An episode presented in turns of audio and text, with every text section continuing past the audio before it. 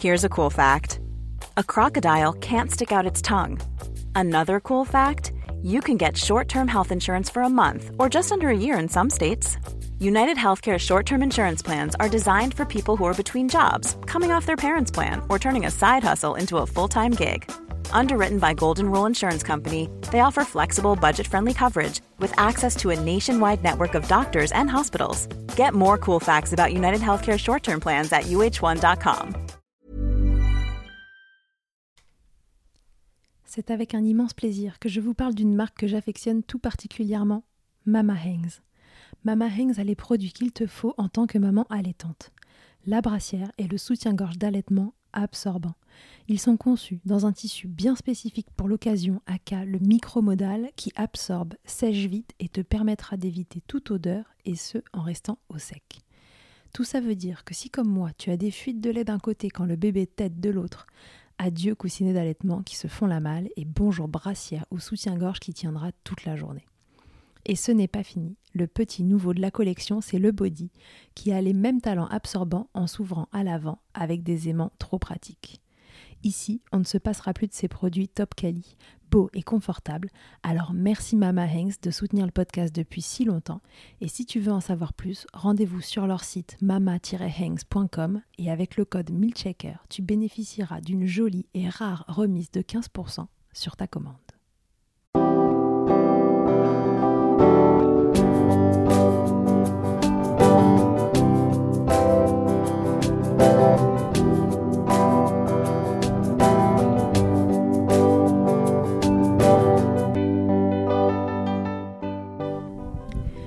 Bonjour et bienvenue dans Milkshaker, le podcast qui agite les idées reçues sur l'allaitement. Je suis Charlotte Bergerot-Palisco, je suis la maman d'un petit garçon de 2 ans que j'ai allaité durant un an et je suis la créatrice de ce podcast. Dans la vie, je suis ostéopathe spécialisée en périnatalité. Je m'occupe des femmes en général, de leur désir de grossesse à leur postpartum, des bébés et des enfants. J'accompagne spécifiquement certaines problématiques d'allaitement en libérant les bébés des tensions qui les empêchent de téter correctement permettant un allaitement serein pour la mère et l'enfant. Au fil des consultations, je me suis rendu compte que le principal frein à l'allaitement, c'était le manque d'informations, de partage d'expériences et de vécu dans une société où l'allaitement n'est pas une norme. Je vous propose donc d'interroger avec moi des mamans et des papas sur leurs expériences, mais aussi de vous informer auprès de professionnels spécialisés en allaitement. Mon objectif est simple, vous informer, vous donner les clés pour faire des choix en conscience, Banaliser l'allaitement sous toutes ses formes, vous le rendre plus accessible, plus facile et alimenter ce fameux village dont on a tant besoin pour élever un enfant. Louise, que je vous propose de découvrir aujourd'hui, est une de ces mamans qui ont une furieuse envie d'allaiter, mais la vie leur a réservé quelques surprises. Après deux allaitements franchement écourtés trop tôt pour elle, pour son troisième enfant, elle décide qu'il en sera autrement. Elle se renseigne et cette fois, elle s'est parée à toutes les éventualités. Mais la douleur et la fatigue lui font vivre la vie dure et elle décide de sevrer son troisième bébé. Mais ce bébé-là, il en a décidé autrement. Il veut son lait, elle le sait, elle le sent et elle décide de changer le cours des choses. Après deux semaines de sevrage, Louise décide de tenter une relactation. Qu'est-ce que c'est qu'une relactation? Comment elle s'y est prise, Louise, pour relancer la machine et faire téter son bébé? Laissez-vous emporter par la volonté de cette maman, sa persévérance, la confiance qu'elle a eue en son bébé et en elle. Je vous spoil, elle y est arrivée et son bébé est allaité exclusivement au moment où vous lisez ces mots. Je vous souhaite une très belle écoute.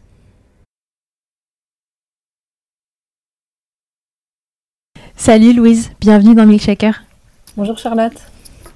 Louise, qui es-tu euh, Combien as-tu d'enfants? Est-ce que tu les allaites? Est-ce que tu les as allaités? Raconte. Alors, ouais. je m'appelle donc Louise, j'ai trois enfants. Euh, mon aîné a 4 ans et demi, la deuxième a 3 ans et mon petit dernier Paul a tout juste 3 mois. D'accord. Est-ce que ces trois enfants ont été allaités ou sont allaités?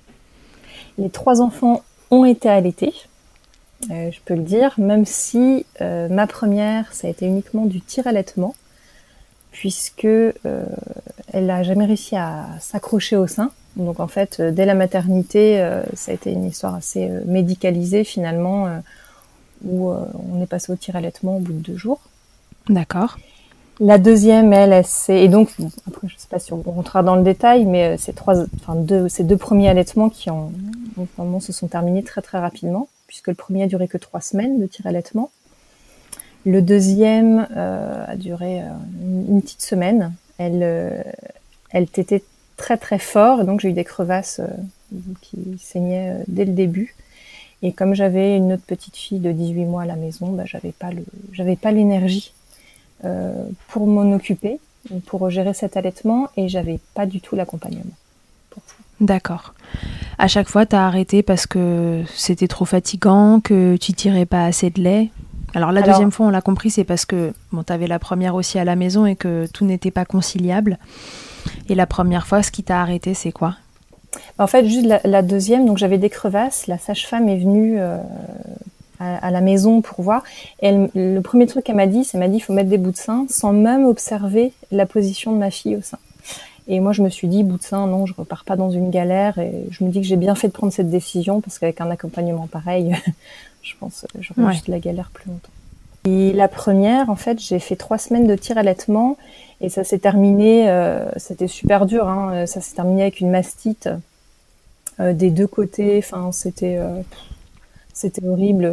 donc une fièvre, une fièvre d'enfer et puis des comment dire, il fallait, tout le temps mettre, bah, donc tirer mon lait jour et nuit, toutes les 2-3 heures, les compresses chaud, froid. Donc on, ne savait plus quoi faire avec le papa. Hein. C'était euh, de l'argile, des petits pois, des compresses de chaud, de froid, nuit et jour. Mm, mm. Euh, Toutes les astuces possibles pour essayer de drainer les seins. Ouais. Euh, moi j'ai en plus j'ai eu un postpartum, je m'y attendais pas et très douloureux. Et, et, du coup ça, plus la mastite, plus le fait de de n'avoir jamais mis ma fille au sein, elle n'y arrivait pas à s'accrocher. Je pense que c'était des freins maintenant que je connais ça. Et, euh, et ben, je pouvais même pas la prendre dans mes bras, je pouvais pas m'en occuper, donc c'était euh, c'était franchement psychologiquement super difficile. Donc après ma mastite, une fois qu'elle s'est terminée, euh, j'ai une baisse de lait. Et la pédiatre euh, m'a dit, vous voulez relancer la lactation? Moi j'ai dit franchement, avec un bébé qui tète même pas, non. Ouais, j'ai pas elle m'a regardé, elle m'a dit, bah tant mieux. ok, bon comme ça au moins. Et alors pour cette troisième histoire, tu as décidé que ça se passerait différemment? Oui, cette fois-ci, euh, je me suis vraiment bien informée. Euh, je pensais être un peu informée euh, pour les deux premiers. J'étais allée à des réunions de la Leche League. Et puis en fait, j'avais bien compris hein, ce, truc d'allaiter à la demande, vraiment au signe d'éveil. Je, connaissais bien. En fait, je savais pas ce qu'il fallait faire quand tout simplement ton bébé voulait même pas être au sein. Mhm. Donc j'étais complètement démunie et donc dans la maternité dans laquelle j'ai accouché pour ma première, je reviens un petit peu dessus quand même parce que euh, c'était pourtant une maternité amie des bébés. Et, euh, et maintenant je vois ça, donc euh, il y a presque cinq ans que j'ai accouché. ils ont fait tout ce qu'il fallait pas faire, quoi. ils prenaient bébé, ils l'enfonçaient dans le sein. je suis restée plus d'une, enfin, je suis restée une semaine à la maternité et, et à un moment, bah, je devais les appeler pour mettre mon, essayer de mettre mon bébé au sein. Puis moi, je levais les mains et puis ils faisaient tout à ma place. Donc j'étais complètement euh, infantilisée. Euh, mhm. J'ai complètement perdu confiance euh, dans, dans, ma capacité à allaiter. Donc ça, c'était super dur. Et du coup, pour le troisième, je me suis dit bah, que j'allais me, me, renseigner, me former avant. Donc je me suis bien entourée. J'ai fait pas mal de lectures aussi sur l'allaitement. Et j'ai découvert la problématique des freins restrictifs. Donc, euh, compte tenu de, mes allaitements précédents, euh, bon, bah, c'est ça. Et puis depuis, elles ont été diagnostiquées, mes filles. Donc, euh, voilà. Et euh, avant même d'accoucher, j'ai pris rendez-vous avec une chiro formée au frein qui habite près de chez moi.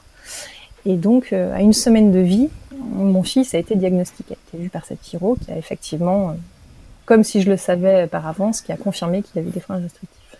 Ah ouais, donc là, tu avais vraiment préparé le terrain. Tu t'es dit, cette fois-ci, je vais pas me laisser faire euh, par ces histoires de, de, succion. Je vais prendre les devants et je vais prendre des rendez-vous comme si ça allait être déjà le cas, euh, qu'il allait y avoir un problème, quoi. Oui, alors c'est vrai que vu comme ça, c'est un petit peu une vision pessimiste. Mais c'est vrai que, non, mais c'est vrai que j'avais un manque de confiance vraiment. Euh, et encore maintenant, je, je suis un peu émerveillée de voir là où j'en suis. Et j'avais vraiment un manque de confiance au début, donc j'ai voulu, euh, c'est ma façon de faire, j'ai voulu vraiment m'entourer. Donc j'avais eu la, visite d'une consultante en lactation IBCLC aussi avant la naissance. Je lui avais exposé mon problème. Donc vraiment, j'avais l'impression d'être, cette fois-ci, d'être parée à toute éventualité, savoir comment soigner une crevasse au cas où. Enfin bon, avec mmh. le côté, c'est vrai, un petit peu stressant du coup. Pourquoi c'était important pour toi l'allaitement? On ressent dans tes histoires qu'à chaque fois, il y a, une vraie envie d'allaiter, que les deux premières fois, ça a échoué, et puis la troisième, tu vas nous la raconter après. Euh, pourquoi c'était important pour toi comme ça l'allaitement? Est-ce que tu avais un entourage allaitant? Est-ce que tu avais une idée précise de ce que c'était que l'allaitement? En fait, quand j'ai eu mon premier bébé, quand je suis tombée enceinte, ça a été euh, vraiment une révélation. Et euh, c'était une première grossesse idyllique. Et hum, avant même la naissance, je me sentais vraiment comme une, comme une super héroïne au quotidien. Je trouvais ça incroyable de, de fabriquer une vie. Euh, L'accouchement, j'ai trouvé ça fantastique. Et donc, ça me paraissait évident euh, d'allaiter. Et comme la, la, la, grossesse était très très bien passée et que je ressentais vraiment une force euh, incroyable, une énergie de dingue pendant toute la grossesse, que l'accouchement s'est bien passé alors qu'elle se présentait par le siège, mais j'ai pu accoucher par voie basse. Euh, je me suis dit, naturellement, l'allaitement, mon corps est fait pour. J'avais confiance dans mon corps. Et puis, bah, non, finalement, c'était pas suffisant. Donc, j'ai eu une énorme déception. J'ai mis, euh, bah, jusqu'à l'été dernier, jusqu'à ma dernière grossesse, je, à chaque fois, je racontais cette histoire d'allaitement, j'en pleurais encore. Hein. c'était un vrai deuil que j'ai dû faire. Ça a été très, très long. Donc, euh, ton entourage, il en pensait quoi On l'a compris, le corps médical, euh, de, ton point de vue, n'a pas été euh, voilà suffisant comme accompagnement. En tout cas, n'a pas su trouver les problématiques qui empêchaient tes bébés de téter, et donc du coup, ça a mené à, des fins rapides d'allaitement.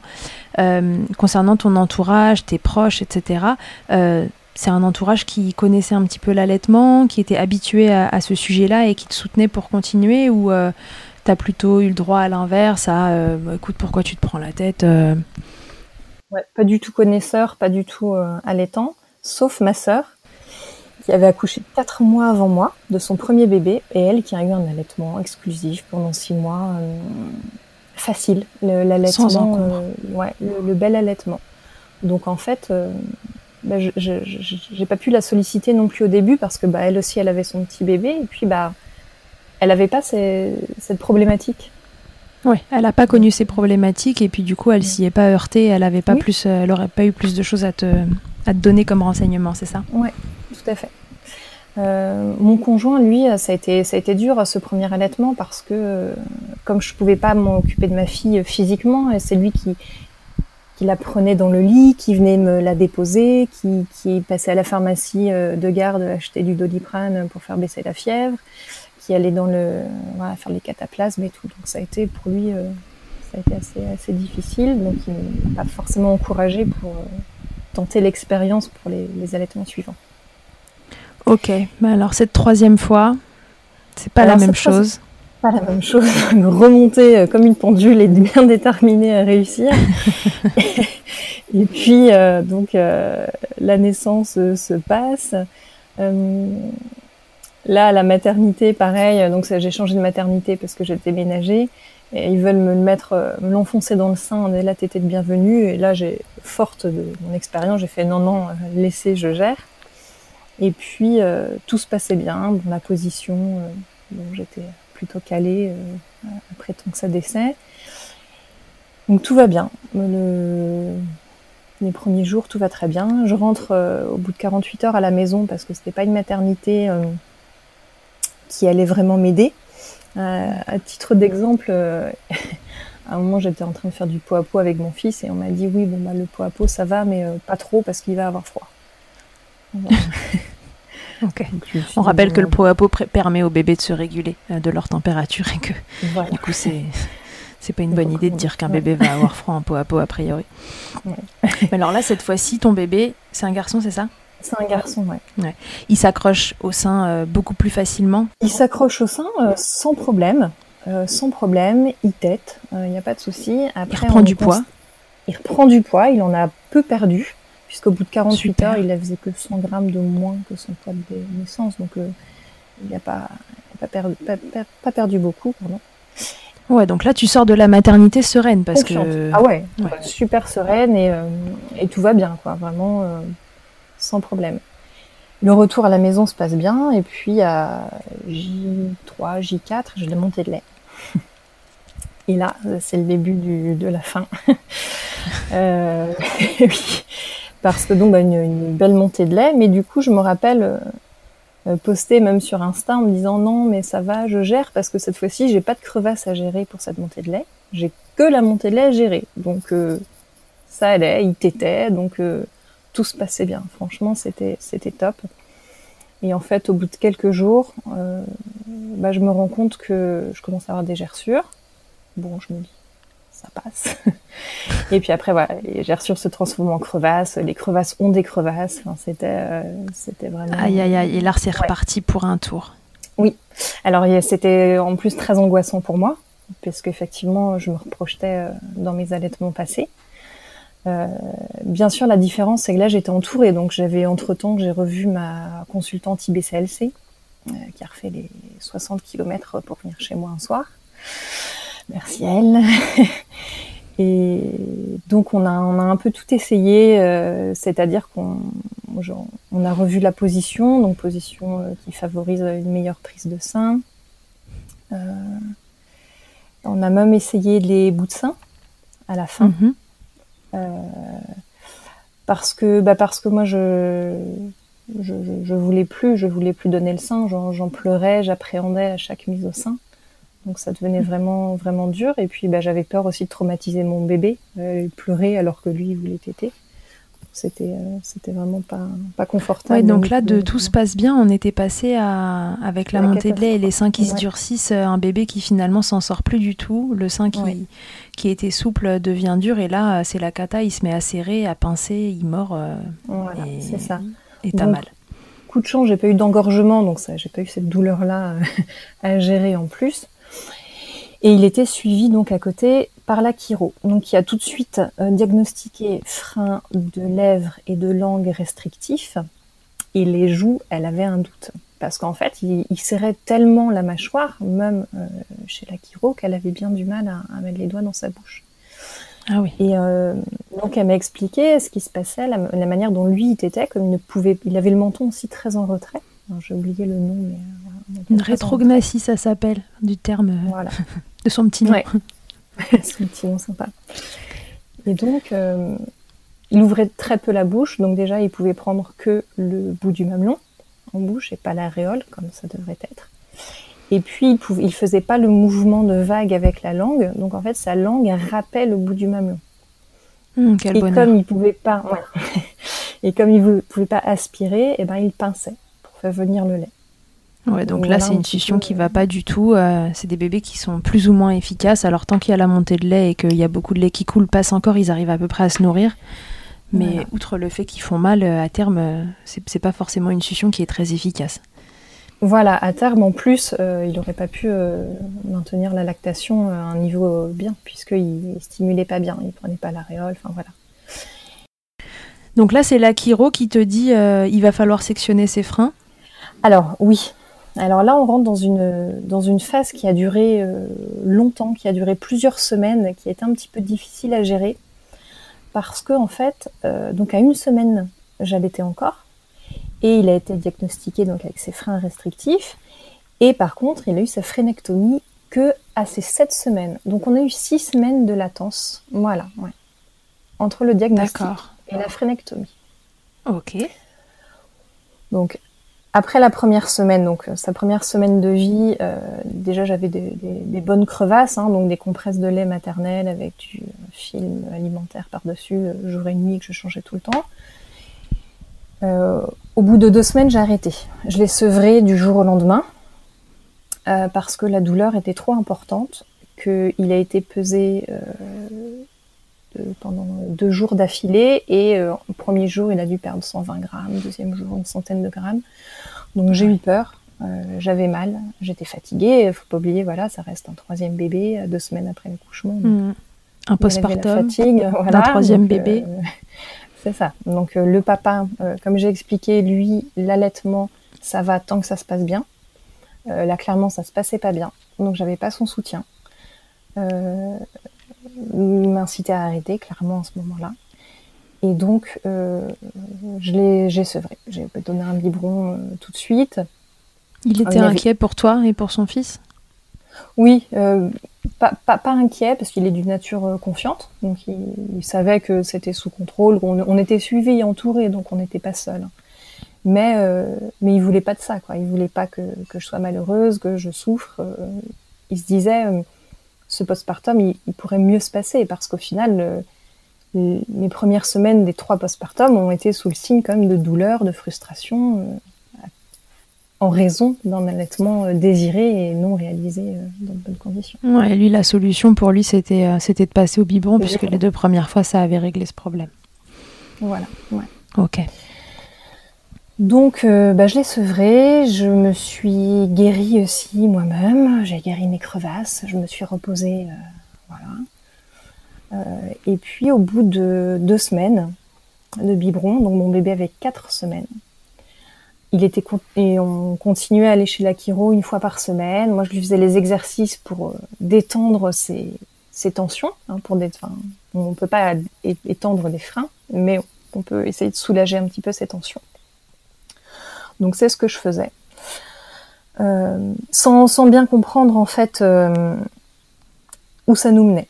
Donc euh, c'était vraiment, j'avais pas une date de phrénectomie en tête, je, je savais pas trop, je savais que les massages n'étaient pas suffisants pour régler son problème.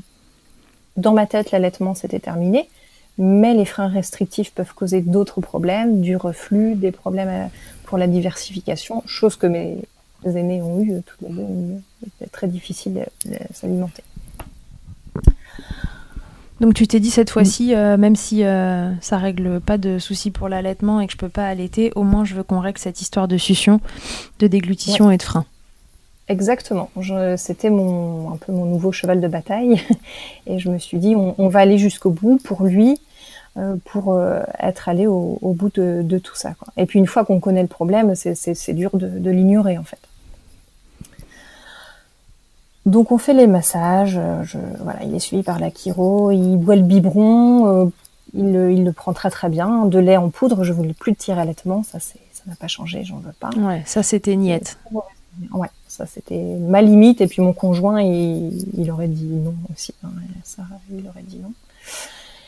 Et donc euh, on passe au biberon en poudre, tout va plutôt bien parce que c'est un bébé facile, hein, il pas, il pleure pas tant que ça, hein, il n'a pas l'air d'avoir des tensions quand on, le voit.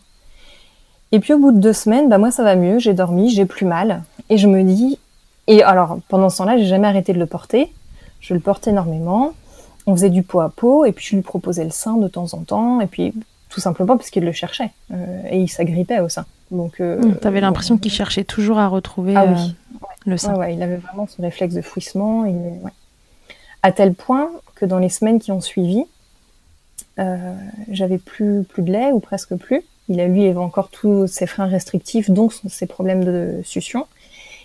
Et ben je pouvais, je voulais plus de faire de peau à peau parce que ça se terminait. Euh, il voulait téter, il voulait téter, mais il n'arrivait pas, il n'y avait pas de lait, donc c'était très très frustrant. Donc euh, mm. voilà, donc il cherchait vraiment. Et tout ça, et ben je me suis dit bah est-ce qu'il n'y a pas moyen de le remettre au sein? Et je me suis un petit peu renseignée. Et donc ce mot relactation, m'est venu euh, aux oreilles. Et du coup, je me suis dit, bah c'est ça. Il faut, je, je, vais tenter. J'ai repris, euh, repris du poil de la bête. Je suis en forme. J'ai les jambes pour le faire. Alors, c'est un petit peu à partir de ce moment où je me suis dit qu'il faut faire la relactation. Donc, j'ai changé d'accompagnement au final parce que le, la consultante IBCLC, elle, elle me suit plus et elle était plus, euh, plus, plus, plus, plus performante à ce niveau-là. Donc j'ai été orientée euh, vers une, association, euh, l'allaitement tout un art. D'accord. Euh, et je suis toujours accompagnée par cette association. Et parce qu'ils ont une spécificité dans les, dans les problématiques de relactation La personne avec qui j'échange, oui, elle a accompagné beaucoup de relactation. Ouais. D'accord, ok, super. Et, et comment tu les as connus Tu t'étais renseignée? Par un, un, un, ami commun, en fait, euh, la, la, personne qui m'a formée en tant que monitrice de portage l'avait formée elle aussi il y a quelques années. Voilà. Donc c'est lui qui nous a mis en relation. Ok, donc allez, c'est parti. Euh, donc tu es en lien avec cette association et tu, tu décides euh, que tu vas mettre bah, en place une relactation. Donc là, tu n'avais plus de lait, ton bébé ne t'était plus. Depuis combien de temps du coup? Alors, il t'était plus depuis deux semaines. Donc j'avais encore du lait. D'accord. Peu, évidemment, très peu, mais j'en avais encore. Il cherchait donc à téter, il s'accrochait encore au sein. Par contre, euh, bah, dès qu'il s'accrochait au sein, moi j'avais très mal tout de suite. Et euh, je me souviens d'une session euh, peau à peau a tété comme ça un peu pendant une heure, bah, les crevasses sont revenues en une heure. Donc voilà, le problème n'était pas du tout résolu. Alors comment ça se passe une relactation Alors dans mon cas en tout cas, il y a plusieurs choses qu'il fallait, plusieurs éléments qu'il fallait aligner en même temps. D'une part, il fallait que mon bébé puisse téter correctement. Donc, il fallait traiter ce problème de succion. Donc, non seulement faire quelque chose pour ses freins, mais en plus lui réapprendre à téter correctement. Il fallait que j'ai du lait. Donc, il fallait que je relance ma lactation au tire-lait. Et puis, il fallait que bébé, euh, mon bébé accepte à nouveau de prendre le sein après avoir été au final au biberon pendant des semaines. Donc, cette fameuse préférence euh, biberon-sein, pour un bébé qui a des problèmes de succion, bah, elle, est, euh, elle, est, elle, est, là. Elle est, voilà, c'est ça. Forcément, c'est beaucoup plus facile d'avoir le biberon plutôt que le sein, puisqu'il il fatiguait, il était mal. Donc ça, le oui, un biberon, si on le pince, on s'en sort. Il y, a, du lait qui vient. Un sein, c'est beaucoup moins facile. Voilà. Donc j'ai essayé, on m'avait prêté un dalle. donc j'ai essayé le dalle au sein. Mais comme il s'accrochait pas au sein, euh, je j'arrivais pas à mettre le tuyau. Enfin bon, ça a été la galère, donc j'ai laissé ça de côté. on rappelle que le dalle, c'est euh, un petit tuyau en fait qu'on met dans un récipient. Ça peut être une seringue euh, ou, autre chose. Et puis il y a un petit tuyau qui vient qu'on vient mettre bah, au niveau du sein ou au niveau du doigt et qui permet en fait de faire téter le bébé, même s'il tète pas très bien. ça va plus facilement venir via le dalle que que via le sein. Donc ça permet de les nourrir comme ça, de façon un petit peu détournée. Voilà, et de maintenir la lactation. Tout à fait. Donc ça, je le fais pas. Donc la, relactation, je, je me suis lancée. Le papa a dit OK, mais faut que ça se passe bien. Donc euh, j'ai fait une relactation discrètement dans mon coin. Donc j'ai pas, euh, je, ne lui faisais pas part forcément des, des doutes que j'avais ou des difficultés. Fallait pas faire de vagues là. non. Alors j'ai son accord, j'en ai parlé avec lui et je trouve que c'est important de le dire aussi parce que euh, parce qu'on dit le, le, soutien du papa c'est important. Donc oui c'est important, mais même s'il soutient pas, il soutenait pas clairement ce projet de relactation, mais euh, il avait d'autres façons de me soutenir au quotidien. Il me soutenait moi, mais pas forcément la relactation. Donc c'est deux choses différentes et c'est possible. C'est possible. Il s'occupait des aînés beaucoup. Euh, pour que moi, dans mon coin, je fasse des trucs euh, en dehors de, ses, de sa vue. Oui, mais donc du coup, il t'aidait. Voilà. Et en contrepartie, je me plaignais pas. c'est comme ça, chacun trouve son équilibre. Et bon, ça a marché. Donc, donc voilà. Mais je me suis jamais sentie seule. Hein. Alors, en combien de temps, du coup, tu as re du lait? Qu'est-ce que tu as dû mettre en place pour que ta lactation se relance et que ton bébé, il t'aide? Parce que là, il a toujours ses freins, il t'aide toujours pas bien, il a deux semaines et demie. Euh, qu'est-ce que tu fais? Donc, premièrement, je me concentre sur son problème de frein. Donc, euh, exercice chiro à fond. On prend rendez-vous avec une, ORL pardon, spéciale, enfin, formée au frein. Euh, premier rendez-vous ultra frustrant parce que je fais la route en, à 300 km. Je fais la route pour m'entendre dire euh, Ah, bah oui, effectivement, les freins sont restrictifs, faudra peut-être couper. Ok, merci, j'ai fait la route pour ça. Et, euh, et, j'ai pas compris. Il y a eu vraiment une, phase de, un mois, on va dire, où, j'étais dans le flou euh, parce que tout le monde me dit oui, les freins sont restrictifs et en même temps, on va attendre euh, qu'il ait moins de tension pour couper. Ouais. D'accord.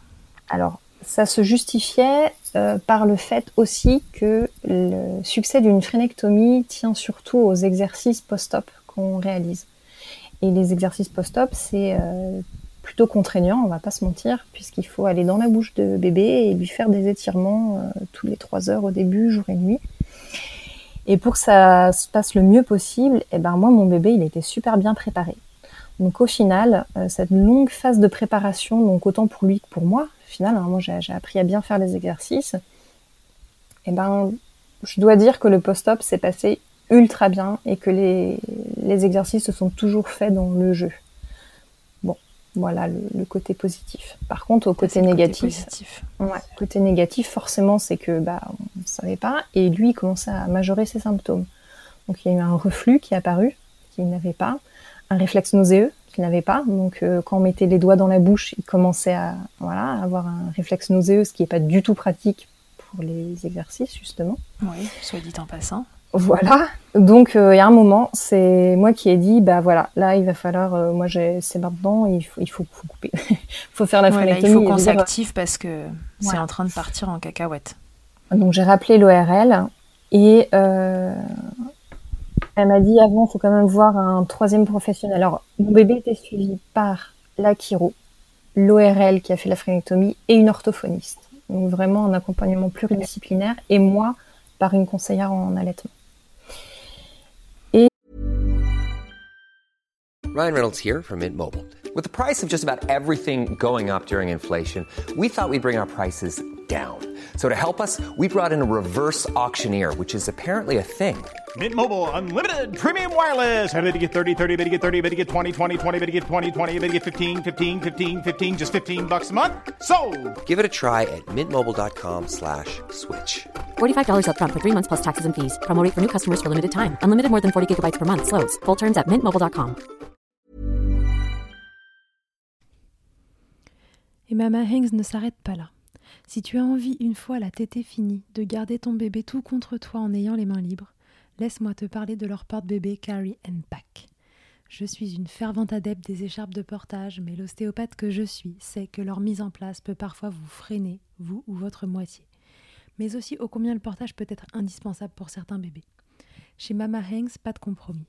Le porte-bébé Carry and Pack est en fait un vêtement confortable que tu enfiles comme un t-shirt et dans lequel ton bébé va pouvoir venir se lever tout en respectant sa position physiologique, l'enroulement de sa colonne, l'écartement de ses hanches, ainsi que le dégagement de ses voies respiratoires, grâce à des systèmes de serrage des pans de tissu. Ce tissu, justement, il est tout doux. En coton bio, certifié GOTS, le tout est dessiné à Biarritz et fabriqué au Portugal. Tu pourras l'utiliser de la naissance jusqu'aux 10 kg de ton bébé, de quoi t'assurer un certain nombre de câlins collés serrés. Ici, on n'a utilisé que ça pour bébé numéro 2. Pour toutes les infos, tutoriels et découvrir leur gamme de vêtements de portage, ça se passe toujours sur le site mama-hangs.com et tout pareil, avec le code MILCHECKER, tu bénéficieras d'une remise exceptionnelle de 15%. Et euh, j'ai appelé, je me rappelle, un lundi, le 7 décembre, je pense. On m'a rappelé le 9 et la phrénectomie, c'était le 11. Donc ça a été, le délai était très rapide. Donc le 11 décembre, on est retourné à Nantes. Cette fois-ci, le papa est venu le frein a été coupé.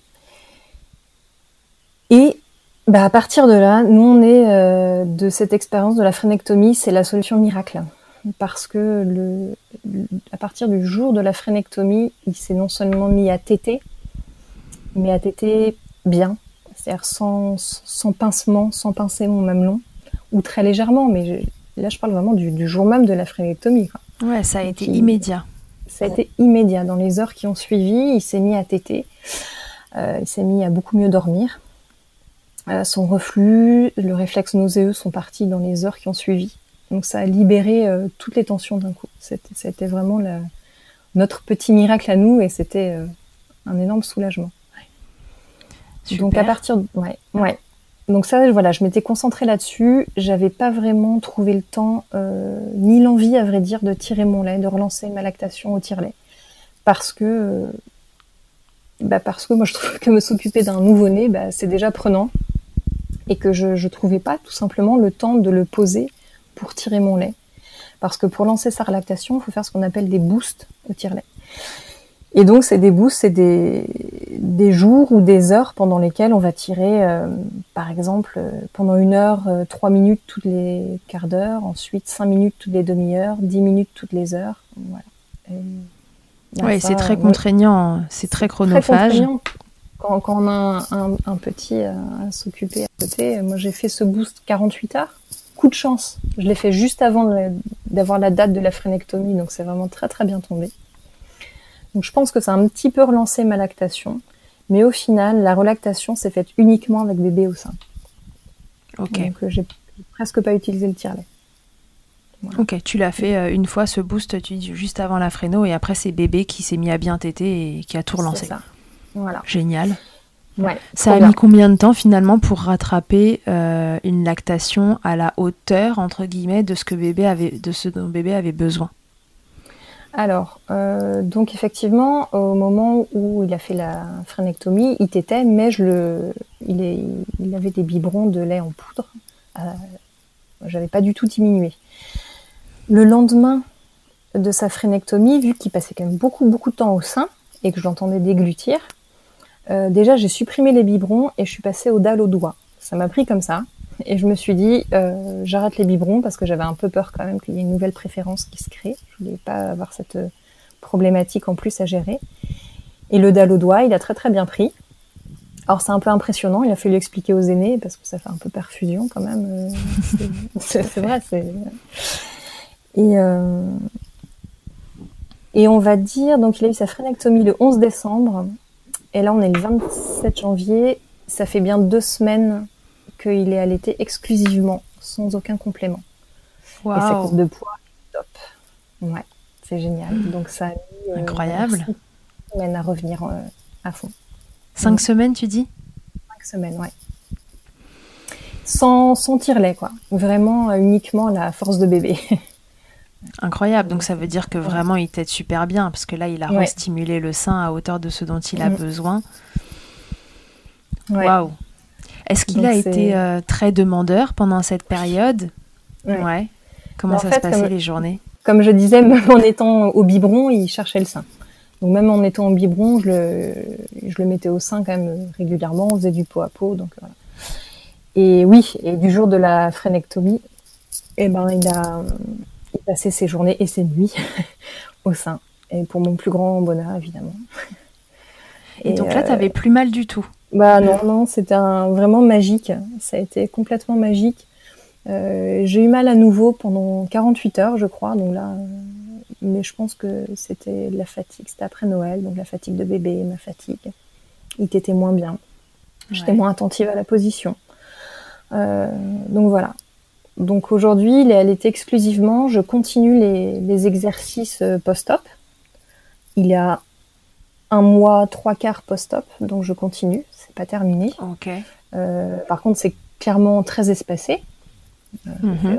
ma matin et soir, matin, midi et soir. Ok. Et il les accepte bien? Il les a toujours bien acceptés ces exercices? Oui. Ouais. Il y a une période où lui et moi, on en avait un peu assez. Hein. J'ai l'impression de passer ma journée avec mon doigt dans sa bouche parce qu'entre le dalle au doigt et les étirements post-op, mm. j'avais tout le temps, tout le temps mon petit doigt dans sa bouche. Mais bon, c'était comme ça. et euh. À quel moment tu t'es dit, euh, c'est bon, j'ai confiance, il, peut arrêter euh, les compléments parce que ça doit pas être facile quand tu un bébé qui bah voilà, a été sevré à une période du lait maternel et que tu te lances dans cette relactation, que lui t'aide, tu sais, il t'aide bien, il t'aide mieux, mais à quel moment tu te dis, c'est bon, c'est suffisant, tu vois, comment ça se passe? Alors c'est un peu paradoxal parce que euh, jusqu'à il y a encore pas longtemps et encore maintenant, quand je me dis que j'allaite exclusivement, je me dis oh, ah oui c'est vrai c'est moi qui fais ça, je je, je, m'en remets pas encore vraiment. Et pourtant ouais les compléments j'ai voulu arrêter le plus vite possible. Donc euh, parfois j'arrêtais même trop tôt, je, je, me suis dit tiens je vais lui redonner un petit peu plus quand même. Euh, j'ai tout de suite voulu m'en débarrasser en fait. Donc j'ai pas eu de problème à arrêter les compléments, au contraire. Et puis sur la fin, de toute façon, il, il en voulait plus. Puis, au, début, c'était assez facile de le complémenter puisque je lui proposais le sein, mais clairement il n'y avait pas assez de lait, donc je sentais qu'il qu avait envie, qu'il avait faim, donc je lui proposais le dalle à ce moment-là. Et puis très rapidement, euh, quand je dis très rapidement, c'est au bout de trois, quatre semaines, euh, je voyais que si je devais lui donner le dalle, ça faisait sauter une tétée. Donc euh, je me dis bah non, je le fais téter et puis je lui proposais le dalle après, et puis il n'en voulait plus. D'accord. ouais, donc en fait, tu as écouté ton bébé qui petit à petit a, est passé des compléments au sein dans une, sorte de transition en douceur. Et toi, tu tirais pas ton lait en plus des tétés Non, non, non. J'ai, je l'ai fait vraiment de manière anecdotique. Le, soir, quand il était couché, parfois je, tirais une fois ou deux, histoire de, c'était un peu histoire de contrôler combien de lait j'avais, combien j'en tirais. Alors que en fait, c'est pas représentatif euh, de ce qu'on a quand on tire au tire-lait. C'était plus pour te rassurer que pour vraiment stimuler en fait. Oui, c'est ça. Et puis ce qui me permettait sur la fin de lui donner euh, mon lait dans le dalle plutôt que du lait en poudre. Ok. Mais mais c'était euh, à mes yeux, c'était pas c'était pas une priorité. Ok. Et ton mari dans tout ça alors? Qu'est-ce qu'il en a dit une fois que ça se relançait, qu'il voyait que ça marchait, que ce bébé commençait à être allaité euh, bah voilà, de plus en plus au sein, en lait maternel euh, Est-ce que, euh, est-ce que son, son, idée a changé Comment ça a évolué de son côté? Vous en avez discuté? Ça n'a pas vraiment changé. il a la même ligne de conduite, c'est-à-dire là, ça se passe bien, donc ça lui va très bien. Il trouve que l'allaitement, c'est pratique. Mais lui, il n'est pas, il n'est pas convaincu des bénéfices de l'allaitement. C'est-à-dire, il sait que c'est une, excellente chose pour le bébé. Ceci dit, euh, c'est sous réserve que ça se passe bien. Et lui, il a une, difficulté. Il, voilà, il trouve qu'il faut passer à autre chose et pas pas s'acharner euh, à l'allaitement et que voilà. Donc, euh, j'ai eu un petit engorgement il y a quelques jours là fait profil bas. J'ai fait profil bas.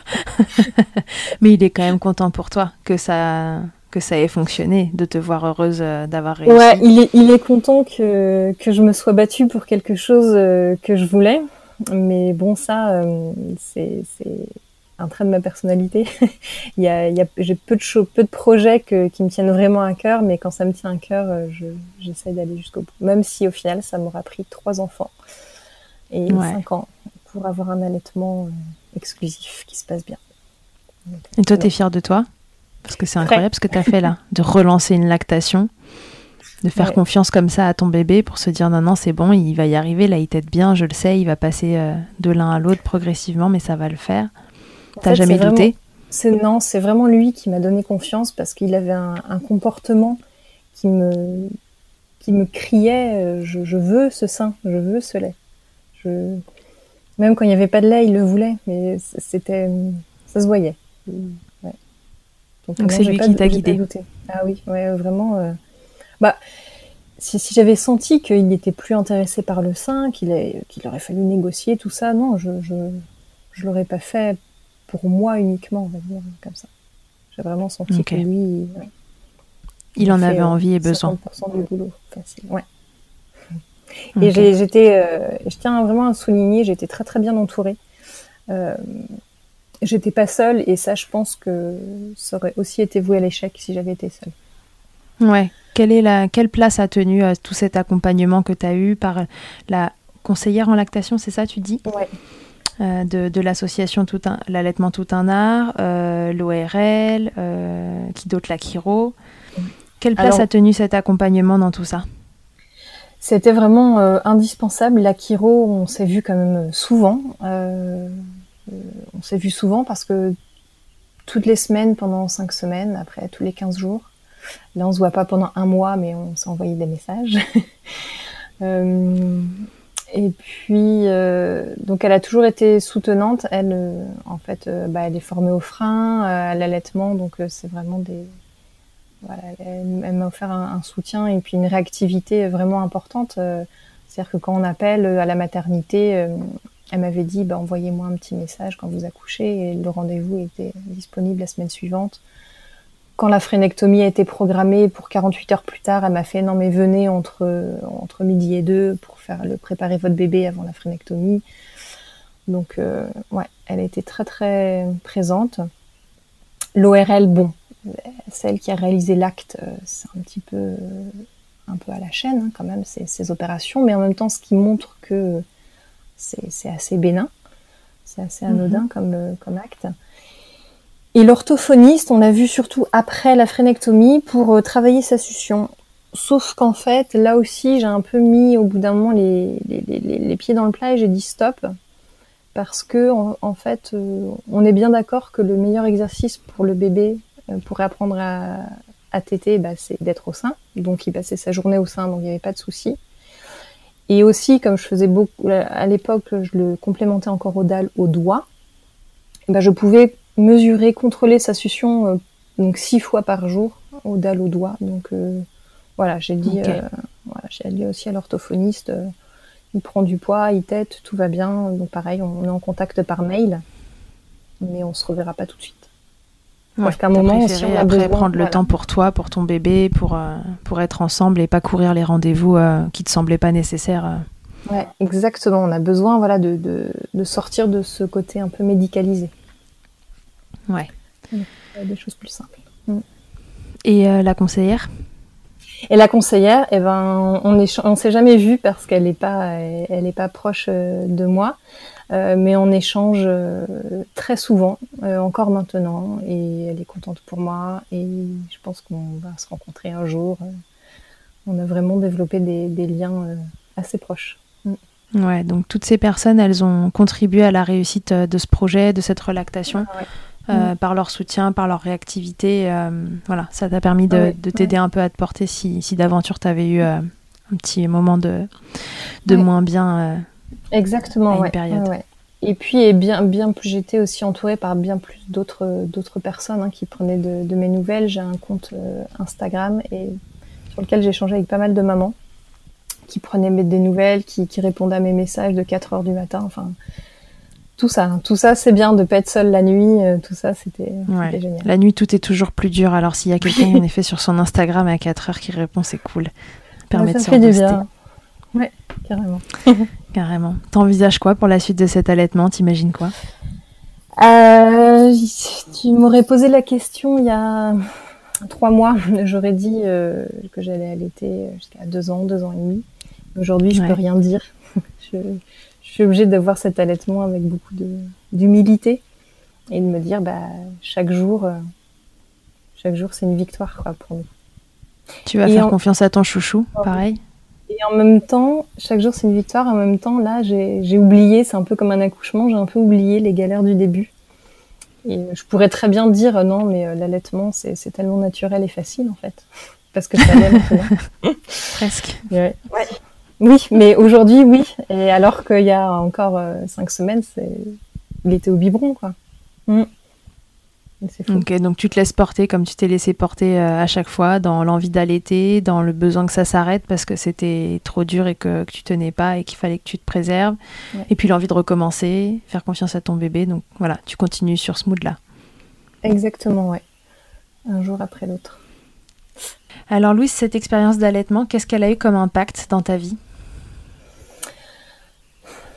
Hmm, C'est une bonne question. euh c'est pas facile. C'est, je pense que j'ai, à nouveau, la maternité m'aura encore appris euh, tellement. Le, fait d'être maman, euh, les, des leçons à la fois d'humilité et à la fois, moi, moi je trouve que le, corps, on le dit, mais c'est vraiment incroyable ce que, ce que l'être humain, le, bébé, la femme, enfin ce qu'on ce est capable de faire. Euh, parfois, j'en reviens pas. Donc ça m'a ça m'a vraiment émerveillé cette histoire. Et puis tu t'es auto épatée. Je suis auto épatée, ouais. ce qui fait du bien, ce qui est toujours agréable. Oui, ce qui est plutôt gratifiant, mais tu peux. Ouais. c'est une belle histoire. Et puis, euh, et puis c'est, c'est, c'est peu de choses, mais je vois mes filles euh, qui, bah, qui ont joué le jeu, hein, qui, parce que j'étais très très présente avec euh, mon bébé, avec leur petit frère. Euh, elles lui veulent, lui en veulent pas du tout. Et, et, puis je les vois mettre leur bébé au sein maintenant et je trouve ça, euh, voilà, elles leur donnent plus le biberon, mais à leur bébé elles donnent le sein. Ça, je, trouve que c'est un beau cadeau aussi. Euh, ouais. ouais. et ça veut dire que tu vas faire partie euh, de leur représentation à elles euh, d'allaitement que toi t'as peut-être pas forcément eu. elles auront vu maman mettre un bébé au sein et pour elles ce sera quelque chose de naturel. Ouais, voilà. Et que bah, même si on rencontre des difficultés, c'est pas c'est pas perdu et euh, ouais, tout, peut se transformer, quoi. Faut pas, faut pas laisser tomber. Je dirais, faut pas laisser tomber. Et en même temps, je dirais, bah après tout, on a le droit de laisser un peu tomber quand c'est trop dur et que c'est pas définitif. Et qu'il faut, faut pas avoir peur en fait de. On a le droit de baisser les bras à un moment. Euh, moi, j'ai avec combien de mamans j'ai échangé euh, qui me disaient, bah non, mais moi aussi j'ai donné des biberons euh, trois, quatre fois pour, pour, me reposer une nuit parce que j'en pouvais plus et puis on reprend l'allaitement. Bah c'est ok quoi. Et on a le droit de, de baisser un peu les bras. Quoi. Ouais, tout est ok. Laissez-vous porter. Mm. Vous faites de toute façon votre maximum, quoi qu'il arrive. Ouais. Ok, donc ce serait ça euh, ton meilleur conseil à des mamans, donc ce serait de leur dire euh, faites ce que vous vous sentez de faire. Oui, et on dit aussi beaucoup s'entourer de gens, et je dirais s'entourer de gens qui, qui ont confiance déjà en vous et en, dans ce que vous faites.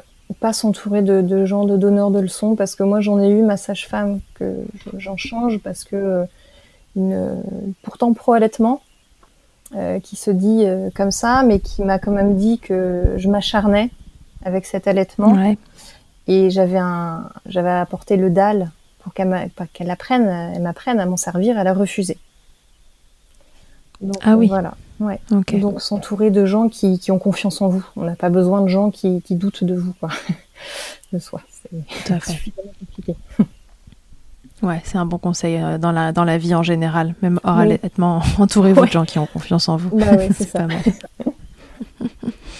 ok, est-ce qu'il y a autre chose que tu voudrais nous dire euh, avant que je te fasse passer à l'interview Fast Milk Non, je pense que qu'on a qu'on a bien couvert le, le sujet, ce bel euh, beau début d'allaitement. Ouais, tu nous raconteras la suite. Ouais, avec Un plaisir. jour. Alors Louise, pour l'interview Fast Milk, avant de se quitter, quelle est ta tétée la plus insolite? Ma tétée la plus insolite, euh, bon alors moi ça a été du coup très euh, comme- très académique hein, avec tous les soucis, euh, on faisait pas trop de, de folie euh, dans l'installation, mais je dirais, je dirais récemment quand même euh, mon bébé qui ne voulait pas dormir, j'ai fait le, le combo euh, une tétée dans un sling mal installé, euh, chaussettes et Birkenstock dans l'herbe mouillée de mon jardin pour réussir à l'endormir, le tout en même temps. Donc on avait promenade, portage et tétée en même temps. Ça a marché. La, la tétée sexy. ah oui, ça, ça aussi. Est-ce que c'est pas la- finalement la deuxième question? Qu'est-ce que c'est le truc le plus glamour qu'il t'ait été donné de vivre durant ton allaitement? Non. non, non, je je vais pas la prendre comme euh, ironique cette question. Alors vas-y, dis-moi, qu'est-ce qui est glamour? Euh, Parce qu'à nouveau, il n'y a pas eu beaucoup de, de glamour, mais au final, c'est c'était au tout début quand le papa m'apportait un verre d'eau, m'apportait une tisane sans que je lui demande. Et Mhm. là, je voyais qu'il me soutenait finalement, même il me soutenait moi, pas forcément l'allaitement, tout ça, mais je me sentais soutenue et pour moi, ça c'est glamour. Ouais, on le comprend dans ce que tu dis, c'est que l'allaitement en soi, lui, il s'en fout un peu, mais il te soutenait toi dans, dans tes envies et tes projets tant, tant qu'il te sentait euh, à l'aise dans tout ça. Ta position préférée dans le Kama Sutra de l'allaitement? Alors, euh, je dirais peu importe la position, mais j'ai découvert récemment les tétés, les yeux dans les yeux. Et ça, quand Ouais. il ouvre ses grands yeux bleus et qu'il me regarde, ce petit bout, euh, ouais, c'est bien ce que je préfère. Ok. Peu importe la position finalement. Oui. Puisque maintenant on peut se. Vous pouvez commencer à justement à tester le Kama Sutra de C'est l'allaitement. là. ça. Ok. Et si en un mot, tu pouvais me résumer euh, cet allaitement et puis euh, les précédents, est-ce que tu veux me donner un mot pour chaque allaitement? Hmm. Hum. Je commence par cet allaitement, je dirais. euh, souvent, je me dis que c'est cet allaitement, c'est un peu comme un phénix parce que bah, on a traversé plein d'épreuves et puis au final, bah, il renaît de ses cendres. Ouais, voilà. Donc, Allez, Phoenix alors. Voilà. et puis mes premiers allaitements. Ça me fait marrer parce que ça, en fait, je vous raconte un truc drôle. Enfin, c'est pas drôle particulièrement, mais mon mec, quand il était jeune, il va me tuer si c'est que je dis ça. Il, il avait un phénix tatoué sur l'épaule. il est atroce. Il est atroce Ah ouais. ce truc. une soirée sûrement trop arrosée. Bref, il a essayé de le faire enlever, mais il reste une trace de phénix sur son épaule. Donc quand tu me dis phénix, je pense à son l'image n'est pas aussi poétique que dans ma tête. J'espère qu'il écoutera jamais cet épisode, il va me défoncer. Donc du coup.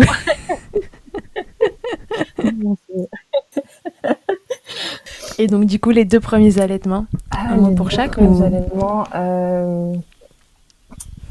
c'est marrant parce que c'est que des mots tristes qui me viennent à l'esprit et j'ai pas envie. Donc, euh... donc, euh... je, je sais pas. je préfère rester sur cette troisième expérience et cette troisième expérience, euh, cet allaitement, c'est un phénix parce qu'il voilà. et je, crois que parce que je crois que les, les deux premiers, je c'est pas fini le deuil encore. J'ai passé le côté un peu trop émotionnel, mais j'ai pas, pas tout digéré encore. Mm. D'accord.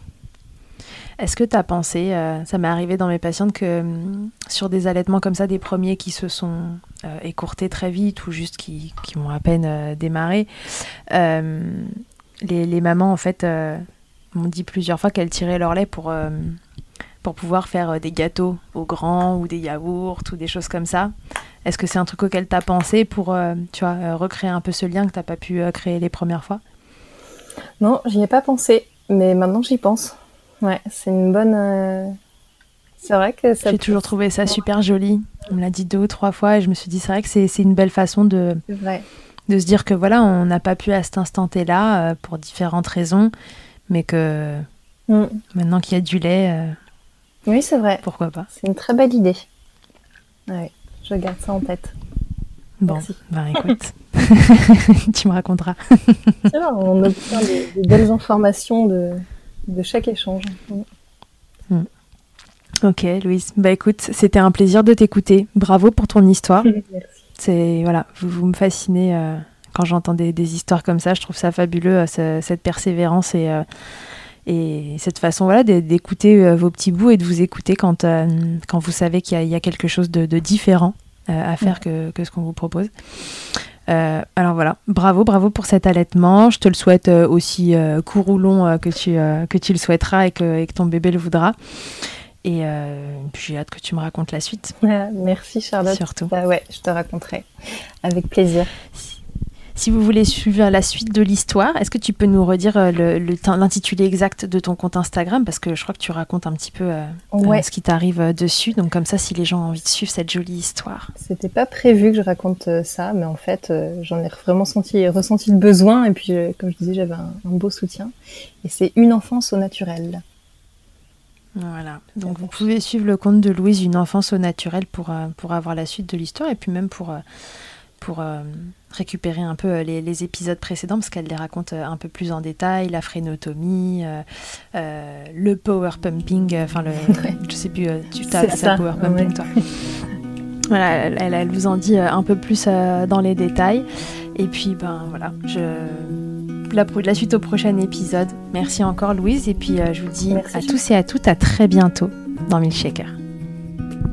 Merci mille fois d'avoir écouté cet épisode de Milkshaker. Vous pouvez suivre l'actualité du podcast sur le compte Instagram du même nom et sur mon site internet charlotte-bergerot.fr où vous retrouverez tous les épisodes mais aussi une rubrique Milk Letters constituée de témoignages écrits, un autre support pour vous transmettre toujours plus. Si vous avez aimé ce podcast, n'hésitez pas à m'aider en le soutenant. Pour cela, je vous invite à vous abonner, à laisser un commentaire, à lui attribuer 5 étoiles en fonction des plateformes, ou encore en en parlant beaucoup, beaucoup, beaucoup autour de vous. Je ne vous présente plus Emma et son titre I'll Be There qui continue de nous accompagner. Et je vous dis à très vite pour un nouvel épisode. D'ici là, n'oubliez pas, prenez soin de vous, milkshakez autant que vous le voudrez et bousculons ensemble les idées reçues sur l'allaitement maternel. Hate to see you down. Can't stand to know your When you say it's getting loud. The voices in your heart. And you know I get it, so let it all out. Keep your head up, your masterpiece, and I'll swear that I'll be there by your side text away, you know you can find me. It just takes a whisper, and I'll be there to listen. I got you, I'll fight with you, cause I love you. I'll be there. I'll be there. Oh, I'll be there. I'll be there. I know I'm not perfect. Sometimes I look myself. But I hope you know I care. You can meet me anywhere. know I get it, so let it all out. If anyone comes at you, then I'll swear that I'll be there by your side. A text away, you know you can find me. It just